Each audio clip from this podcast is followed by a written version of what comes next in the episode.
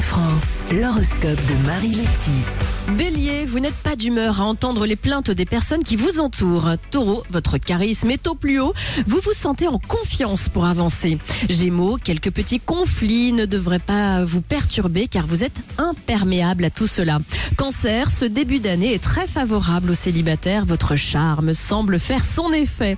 Lion, une belle opportunité personnelle devrait vous être proposée et vous donner un grand sourire. Vierge, il y a du changement dans l'air, surtout au niveau personnel. Balance, une personne pour laquelle vous avez un petit coup de cœur devrait se rapprocher de vous. Scorpion, toutes ces émotions positives de ces derniers jours vont booster votre optimisme pour toute l'année.